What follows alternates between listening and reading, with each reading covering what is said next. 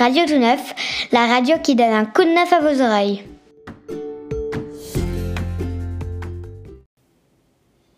Bonjour, bonjour, c'est Pascaline au micro de Radio Tout Neuf pour ce 19e épisode et je suis toujours en compagnie de Maya. Bonjour Maya. Coucou Pascaline et bonjour tout le monde. C'est l'été. Le format de la radio s'adapte à ce mode plus léger et vous propose des bons plans à savourer à Lyon et aux alentours. Retrouvez-les tout le long de cet épisode. Ton bon plan pour l'été, euh, du coup, Anissa Et bah, mon bon plan pour l'été, c'est qu'il y a un stand de street food euh, créé par Maurice Acco, donc ancien candidat de Top Chef, mhm. euh, qui est situé au niveau de la basilique Fourvière. C'est un stand éphémère pour l'été et ils font des plats délicieux et les desserts sont offerts. Ah, c'est un super bon plan pour les gourmands, ça. Voilà, exactement. Allez-y, foncez bon, Bah merci, salut Cette semaine, nous avons choisi de mettre en avant une actualité du quartier. Nous avons rencontré Géraldine Froger, guide conférencière du musée Jean Couty de Saint-Rambert, qui nous parle de l'actualité du musée. Restez à l'écoute.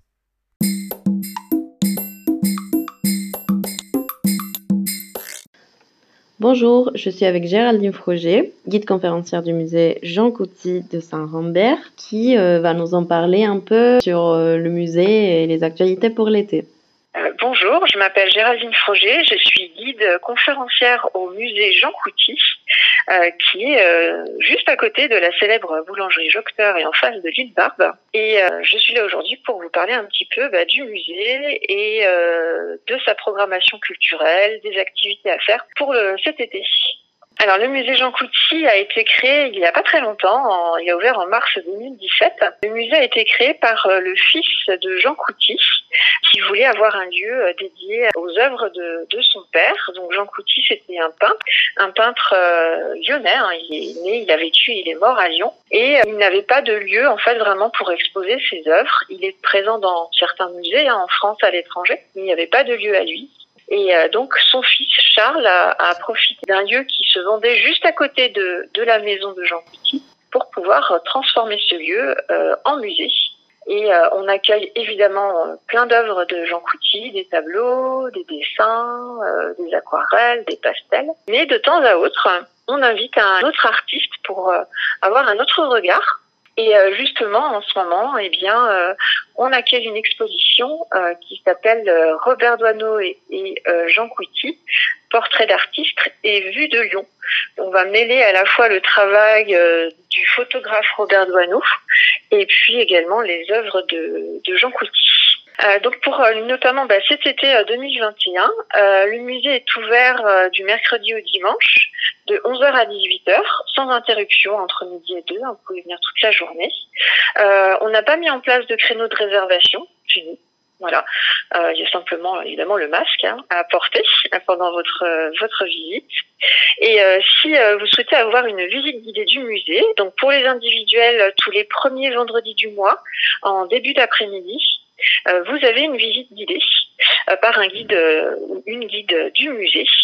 C'est sur inscription. Vous pouvez appeler le musée ou sinon vous pouvez également envoyer un petit mail. Hein. On a un site internet muséjeancouty.fr et après, si vous avez, euh, si vous voulez venir avec, par exemple, tout un groupe d'amis ou si vous avez une association, on peut aussi vous accueillir en visite guidée. Mais dans ce cas-là, ce sera une sorte de visite privée, euh, c'est-à-dire que euh, bah, vous, appelez le musée, vous mettez un petit mail au musée pour réserver une date précise, un horaire précis et un thème, un thème pour la visite. Et puis ça peut donner une idée de sortie, c'est ça en fait. Hein, oui, oui, bien sûr, c'est aussi. Voilà. bah, parfait, merci beaucoup.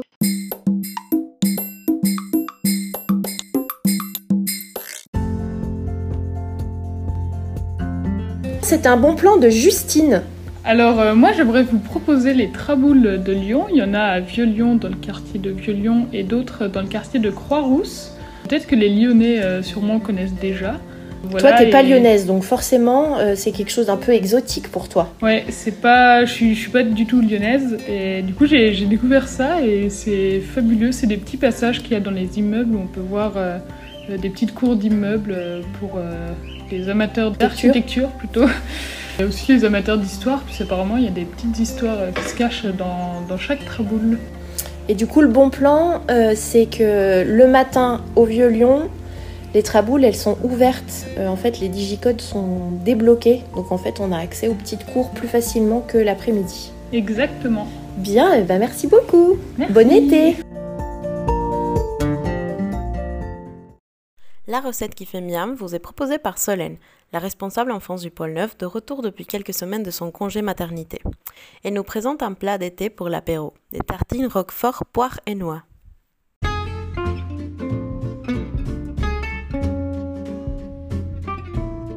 Bonjour Solène. Bonjour. Euh, tu vas nous raconter comment tu fais une recette de quoi Alors moi je propose de faire des tartines euh, roquefort poire et noix pour l'apéro parce que c'est un truc sympa et plutôt euh, chouette pour l'été. Ok.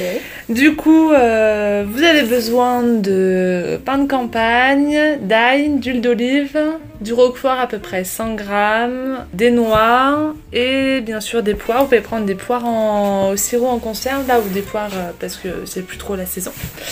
Du coup, donc tout simple, tu prends ton pain de campagne, tu le coupes, tu le beurres d'huile et tu, mets, tu le frottes avec l'ail là. Et ensuite, tu rajoutes tes poires dessus, tu émiettes un peu du roquefort, tu rajoutes des noix concassées que tu as concassées avant, tu passes au four ça 10 minutes et c'est prêt. Ok. Tout simplement. Non, bah, trop bien. Et on peut le manger euh, juste Tu peux le manger soit en apéro, tu, les- tu peux découper en petits morceaux pour l'apéro, ou alors si tu le fais en entrée, tu rajoutes une salade, une salade avec, et puis du coup ça te fait ta petite entrée sympa. Ok. Voilà, des tartines faciles et rapides à faire. Nicole, notre passionnée de belles lettres, nous propose à nouveau un moment avec le philosophe Alain. Voyage, c'est l'extrait de l'ouvrage Propos sur les pouvoirs qu'elle a choisi. Laissez-vous porter.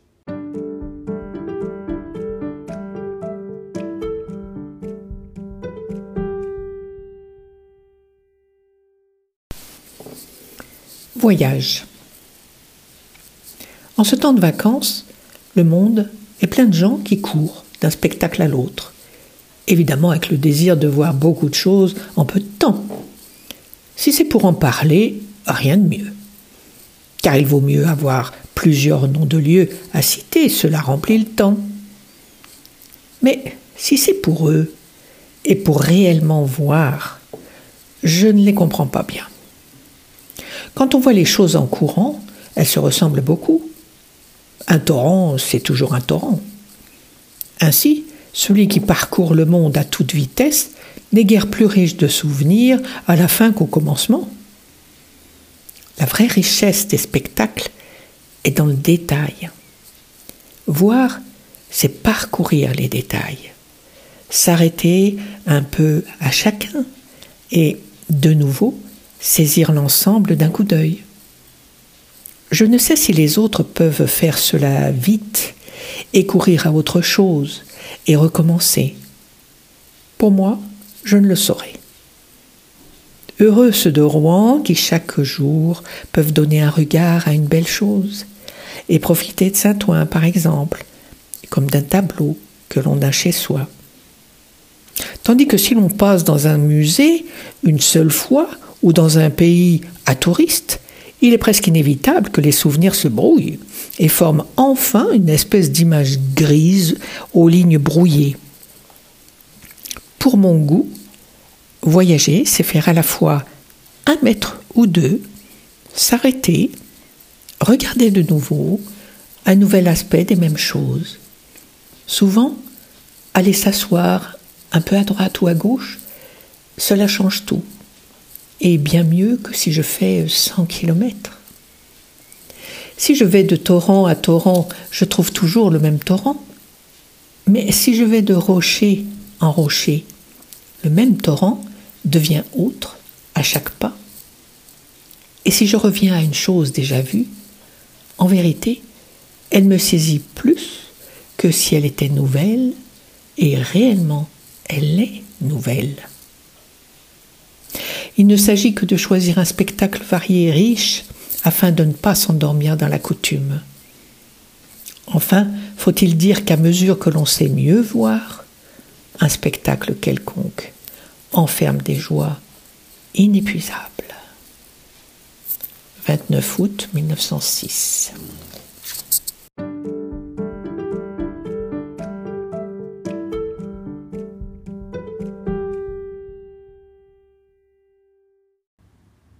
Donnons la parole aux jeunes encore cette semaine avec la rubrique Première fois. On accueille Margot, une jeune fille de 16 ans qui habite à Saint-Rambert et qui est depuis 4 ans jeune sapeur-pompier à la caserne de la Duchère.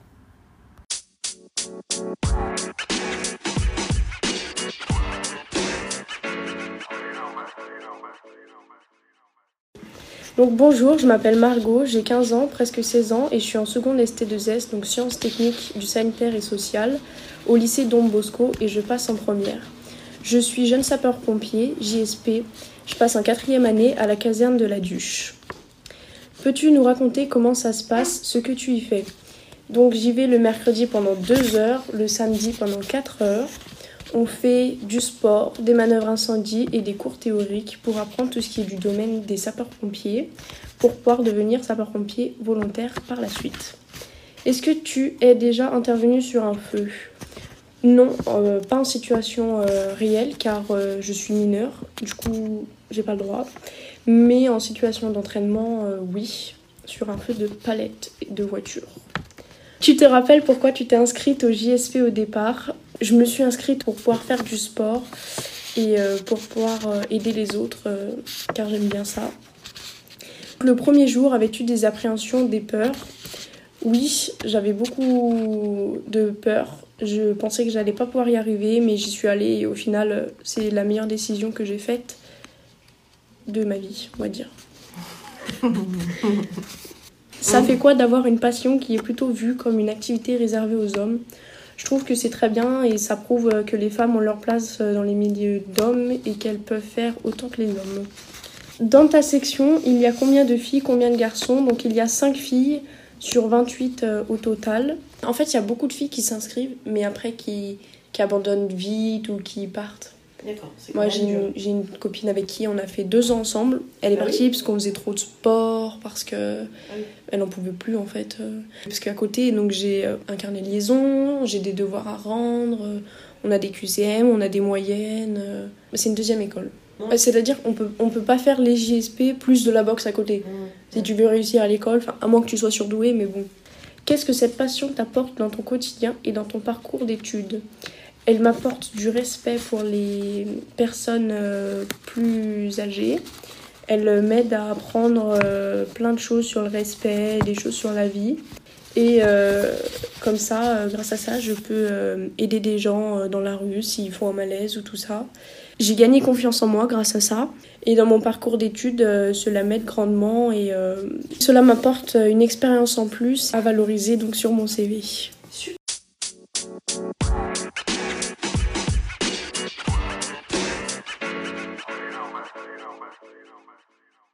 C'est l'heure de la rubrique Job d'été que vous commencez à bien connaître. Elle a été créée en pensant à nos jeunes qui vivront l'expérience d'un premier job cet été. Notre invitée cette semaine, Charlotte, responsable de vie de quartier au pôle 9, qui nous raconte son expérience.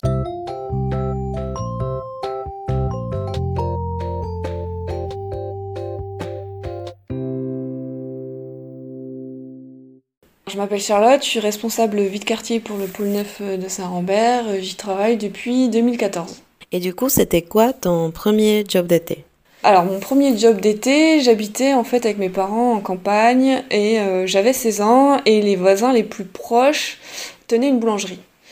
Donc euh, ça a été assez simple pour moi parce que euh, de fil en aiguille, en discutant un petit peu avec eux, ils avaient un besoin. C'était, alors bien sûr, il y avait le magasin, ce qu'on appelait le magasin, donc la boulangerie où il y avait la vente de pain, mais il y avait aussi ce qu'on appelle les tournées. C'est-à-dire que le matin, très tôt, à 6h du matin, on partait en camion et en fait, on allait dans les petits villages qui étaient assez isolés et, le boulanger en fait se mettait au volant et moi j'étais euh, j'étais à côté. Il klaxonnait. On s'arrêtait sur les places un peu stratégiques, la place du village, devant la mairie ou devant l'église, sur le parvis du stade, ou voilà, et il klaxonnait et euh, les personnes qui étaient habituées euh, venaient du coup euh, à la rencontre bah, de ce petit magasin un peu itinérant. Et C'était réellement un magasin parce qu'en en fait on vendait du pain, mais aussi il y avait des, des choses de première nécessité, euh, genre euh, des légumes et des fruits, des pâtes, des conserves, euh, de l'alimentation pour les chiens, les chats, euh, c'est c'est- voilà ce, que, ce dont je me rappelle. Et il y avait aussi des habitations qui étaient assez éloignées euh, de la route. Et euh, du coup, moi, mon job, c'était d'aller courir, euh, donner le pain. euh. en fait, les gens mettaient euh, un sac, accrochaient un sac à la porte ou à la fenêtre, selon, euh, fallait que ça soit abrité. Et moi, je mettais les baguettes ou le pain, voilà. On rencontrait les gens qui venaient nous payer à la fin de la semaine. Donc voilà ce que je faisais. c'était plutôt...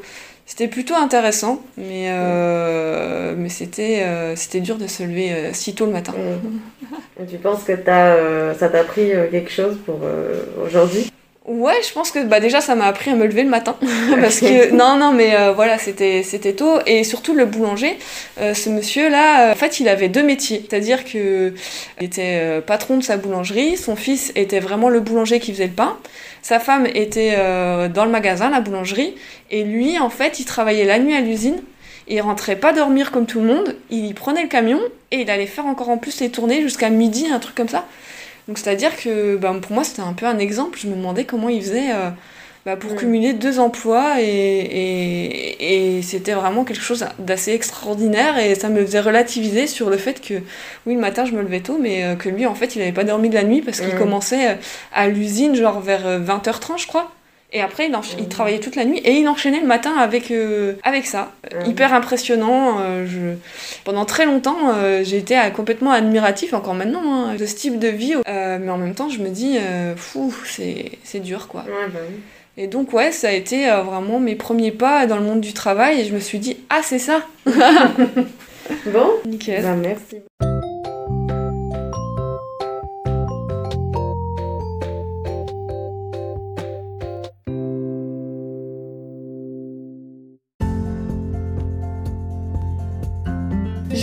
Suis en présence de Serge, qui est directeur du périscolaire à l'école des Grillons, qui a un bon plan à vous communiquer pour l'été. Et bah, c'est aller au parc de Miribel Jeune Âge. Vous avez juste des vélos, vous pouvez faire le tour en fait un peu de, de- des endroits. Euh, c'est sympa. Tu disais que tu partais en vélo de chez toi. Ouais, donc euh, j'habite à Villeurbanne à République. Donc part de la tête d'or, c'est euh, juste à côté pour le coup. Par contre, ouais, Fessine et euh, Miribel. Fessine, je, je suis allé avec mes enfants de 5 ans au vélo.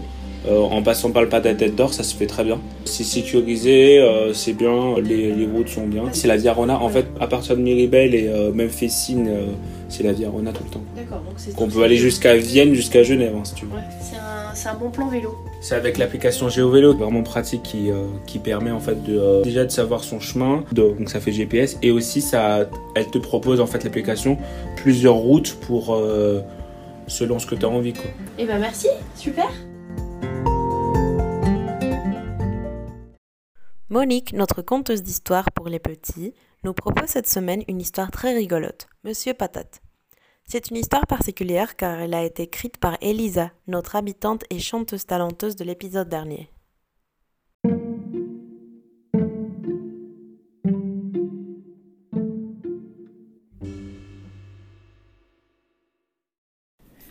Monsieur Patate. Hé, du potager, ça va? Alors quoi Répondez? Ouh Le carré de pommes de terre, tu m'entends? Ma parole, ils sont sourds, ces légumes plantés. Ils doivent avoir de la terre dans les oreilles. Oh là, les patates Ça fait les fiers dans le potager et les snobs dans le cellier. C'est moi, là, dans le pommier. Allez, répondez-moi. Cette pomme rouge, bien en chair et juteuse à souhait, encore sur son papa pommier, s'ennuyait un peu. Très curieuse et un tantinet bavarde, elle voulait faire la causette avec tous les végétaux du potager. Elle était un peu lasse des papotages avec ses sœurs, qui échangeaient toujours les mêmes recettes de compote.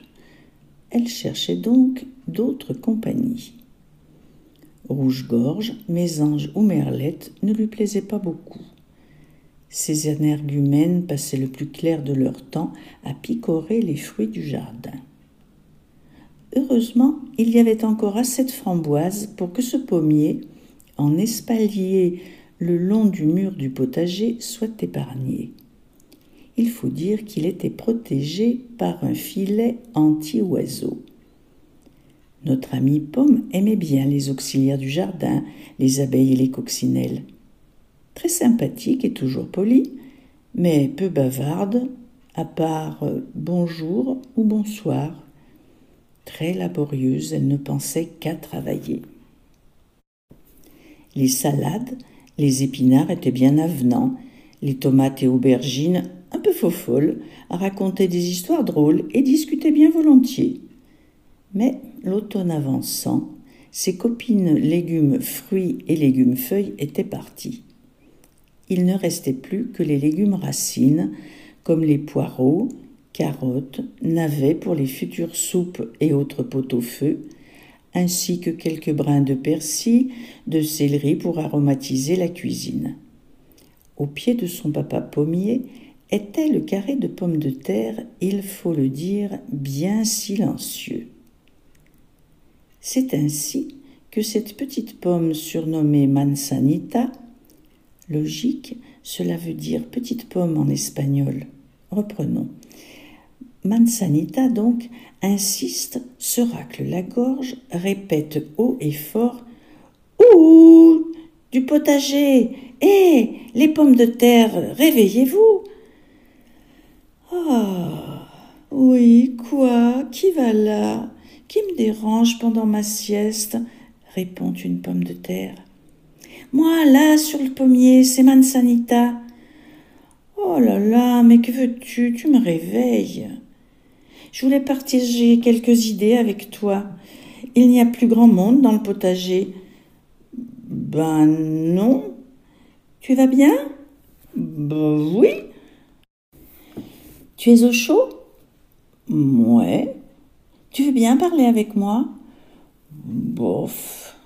Et patati et patata, Mansanita trouvait toujours un nouveau sujet de conversation, bien que Pomme de Terre, un peu bourru et peu encline au bavardage, ne répondait que par oui ou par non, à peine agrémenté de ben et de bof. Très satisfaite malgré cela, Mansanita n'en prit pas ombrage et continua de papoter presque toute seule. Elle prit l'habitude de tailler une bavette avec cette pomme de terre-là, plutôt qu'une autre, dès que l'occasion se présentait. Mais un jour, le filet fut levé et une grosse chose rose, non identifiable, la tira de son pommier, l'emmena ailleurs. Bien qu'un peu surprise, elle était heureuse de voyager. Elle fut déposée délicatement dans un endroit sombre et frais, de temps en temps, la lumière jaillissait et, en y regardant de plus près, elle s'aperçut qu'elle avait rejoint ses sœurs pommes, ses cousines poires, ses copains navets, carottes, et qu'elle joua dans la cagette voisine les pommes de terre. Nous avons vu qu'elle était curieuse et bavarde comme une pie. Elle ne put s'empêcher de lancer un Et pommes de terre où es-tu? Silence. Les pommes de terre restèrent muettes. Sa pomme de terre n'était pas là. Déception. Quelque temps plus tard, Mansanita fut installée dans un autre ailleurs, plus chaud, plus clair, et elle reconnut sa voisine immédiate, pomme de terre endormie. Cette pomme de terre était la plus grosse du potager et malgré les quelques restants de terre dont elle était recouverte, on devinait sa bonne santé.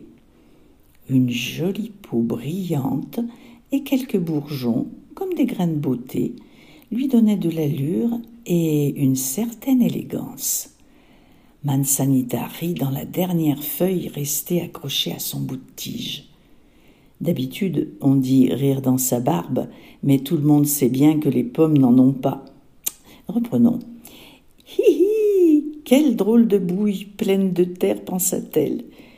Puis, l'appelant à voix basse pour ne pas la réveiller en sursaut, elle rajouta Ouh Coucou Pomme de terre Ce à quoi Pomme de terre répondit Oh, te revoilà, tu me réveilles de nouveau. Excuse-moi, je ne voulais pas te déranger, mais je te dérange? Ben oui. C'est tout ce que tu racontes? Ouais. Puis, de mauvaise grâce, en haussant les épaules, elle ajouta malgré tout Toi aussi, tu vas faire euh, Madame Pomme? Qu'est-ce Madame Pomme? Tout ce que je sais, c'est que moi, je vais faire Monsieur Patate. Monsieur Patate Monsieur Patate Et alors quoi? Monsieur Patate Eh bien, toi, tu finiras dans le compotier pendant que moi je jouerai avec les enfants. Ah, il me semblait bien que tu ne pouvais pas t'empêcher de faire ta fière.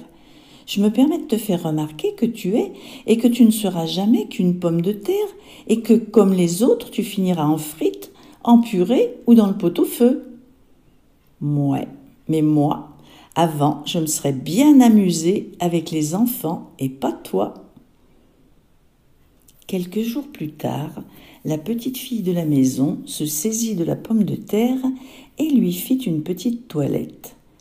Après l'avoir lavée, séchée, elle y planta des oreilles roses en plastique, des yeux, une bouche, des bras, des chaussures, un nœud papillon, tout en fredonnant une chansonnette qui parlait de princes et de princesses du genre un jour mon prince viendra, un jour il me dira la la la.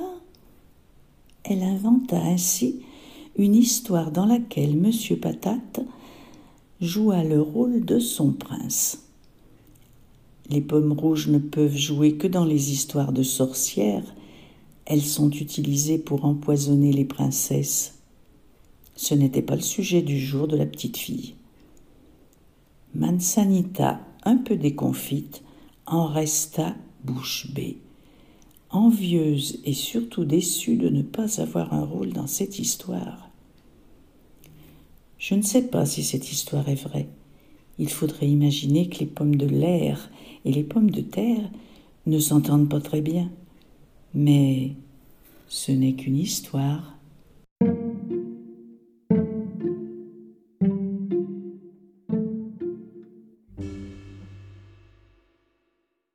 Les enfants du périscolaire à l'école Mistral ont été interviewés par Pascaline. L'exploration des cinq sens continue. Qu'est-ce que c'est sentir Et ressentir? Je vous laisse découvrir leurs réponses.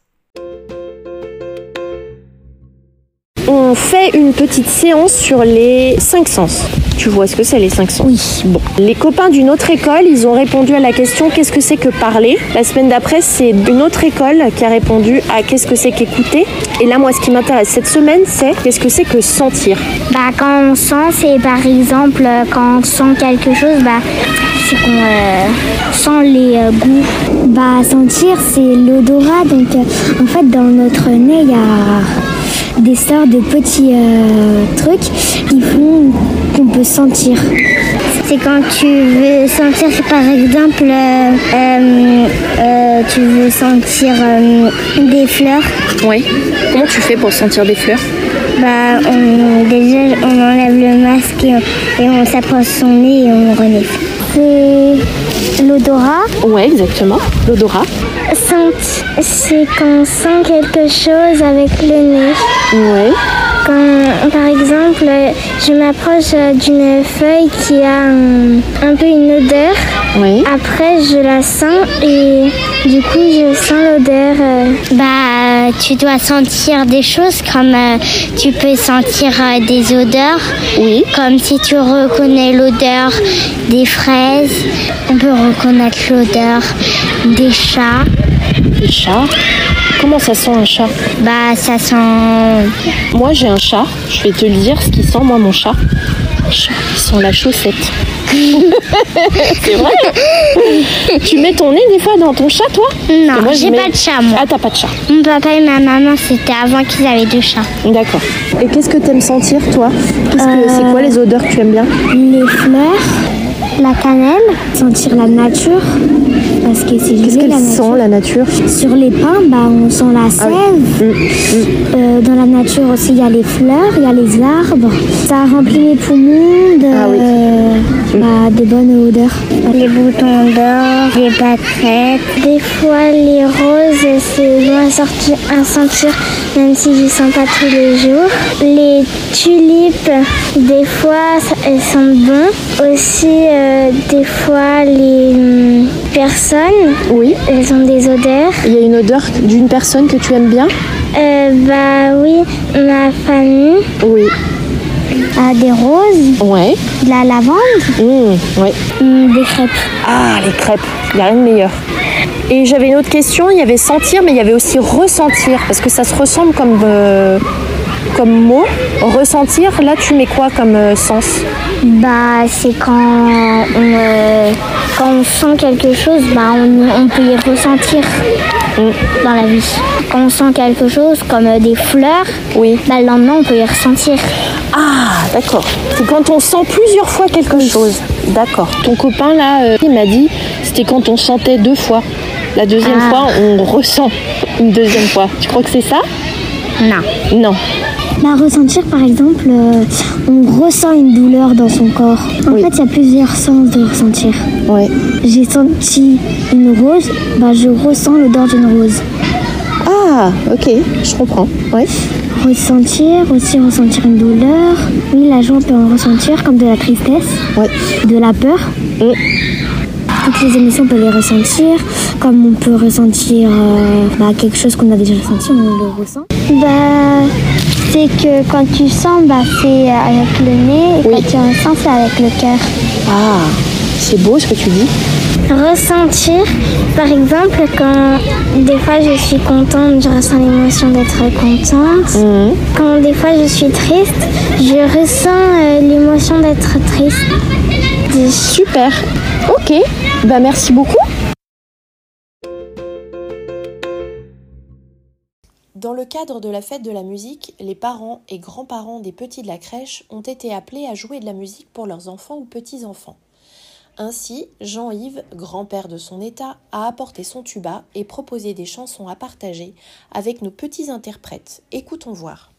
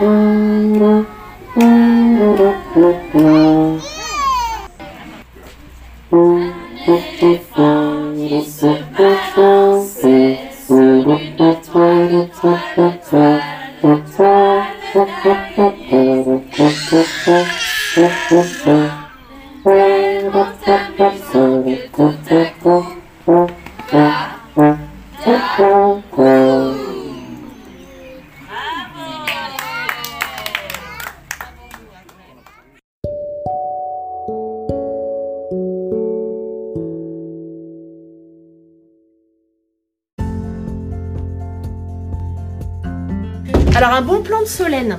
Un autre bon plan, mais ça s'adresse aux enfants de 0 à 4 ans. Il y en a sûrement qui doivent connaître. C'est les jardins d'enfants qui est à Saxe-Gambetta. Le jardin couvert. C'est 2 euros l'entrée, c'est, on peut rencontrer des professionnels sur place et il y a plein de jeux d'eau, des jeux pour les bébés, pour les plus grands, il y a des jeux de motricité, des Playmobil, des Lego. Plein de jeux de toutes sortes et du coup, euh, c'est ouvert tous les après-midi, toute l'année, à part les jours fériés. Ok, merci beaucoup Solène. Au plaisir. C'est aujourd'hui le dernier jour d'école pour nos écoliers. Ce soir, les enfants seront en vacances. L'école d'Odé nous propose un dernier moment de musique avec les enfants. Après la classe orchestre la semaine dernière, c'est au tour des enfants de grande section de la classe de Bérangère de chanter Fatouyo de Tourekunda.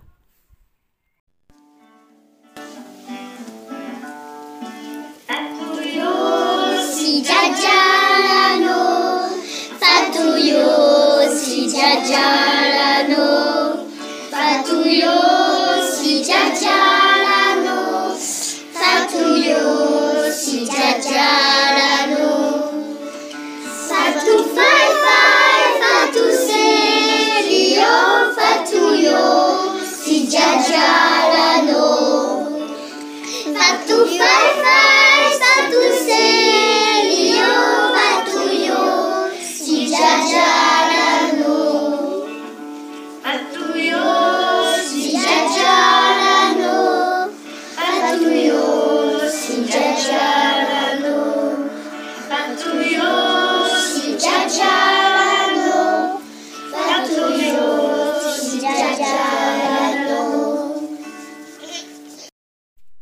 C'est le moment de l'astuce pour prendre soin de la planète. Pascaline nous partage aujourd'hui des éco-gestes à suivre pour les vacances d'été.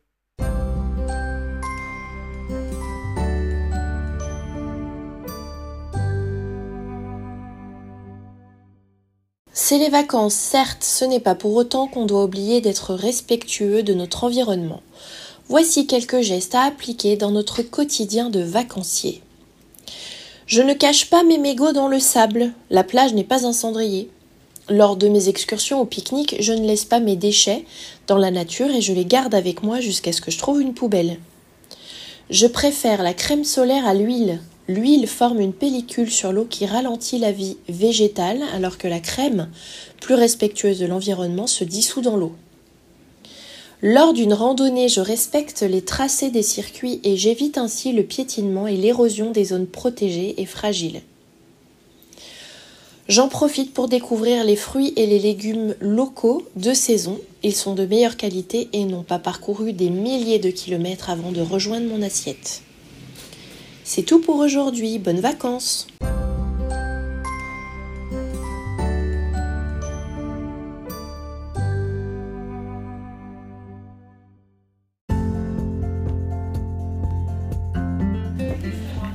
bon plan pour l'été, euh, du coup, Anissa? Et bah mon bon plan pour l'été, c'est que il y a un stand de street food euh, créé par Maurice Sacco, donc ancien candidat de Top Chef, euh, qui est situé au niveau de la basilique Fourvière. C'est un stand éphémère pour l'été et ils font des plats délicieux et les desserts sont offerts. Ah, c'est un super bon plan pour les gourmands, ça. Voilà, exactement. Allez-y, foncez Bon, Bah merci, salut Je- Vous êtes nombreux à m'avoir fait d'excellents retours des interventions musicales de Maya, notre stagiaire au pôle 9. Vous allez aimer cette nouvelle chanson très douce pour les matins ensoleillés qui arrivent. Elle nous chante à plusieurs voix, faites par elle-même et en version acoustique, Blossom Roses du groupe Her.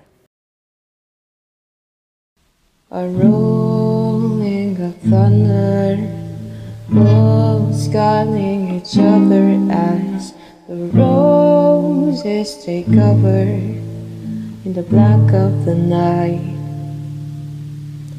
Passing extinguished and short whisper sentences vanish from memories. It's the thought of yesterday. Now I look past my shoulder for face of my mother. Did I see her smiling, or was it all a dream? Now I seem to recall the perfume of roses, the day they are having, but you just are frozen. Half full, half blind, half awake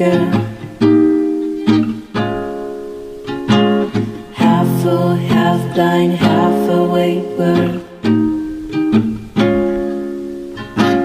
Half full, half blind, half awake girl.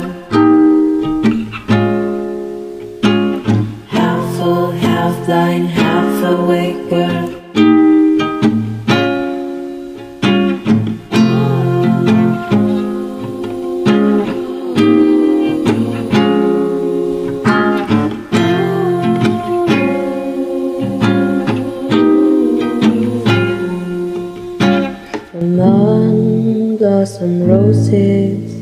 Wolf sending messages. Sweet perfume of love, just under our noses. I won't hold my horses, just leave what's above. Sweet labor of love, just surrender to the other. Half full, half blind, awake girl.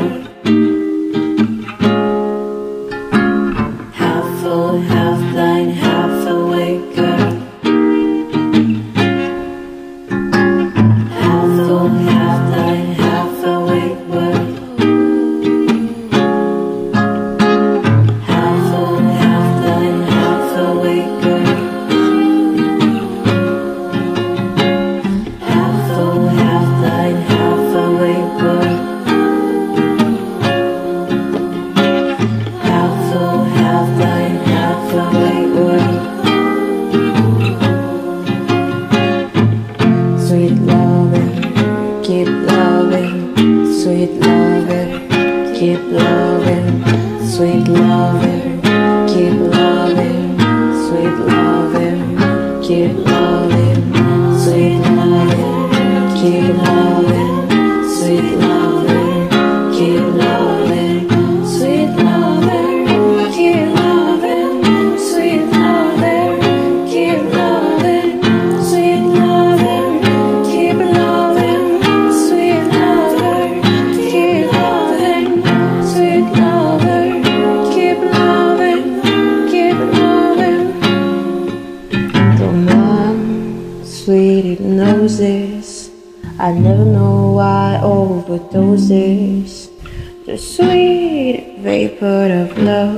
Just like a drug, it discloses. Awake and quiet senses, right on your synapses. Sweet liquor of love, you left a drop to discover. Nous arrivons à la fin de cet épisode. J'espère que vous avez bien profité et à la prochaine. Prenez soin de vous, de vos proches et de vos voisins voisines.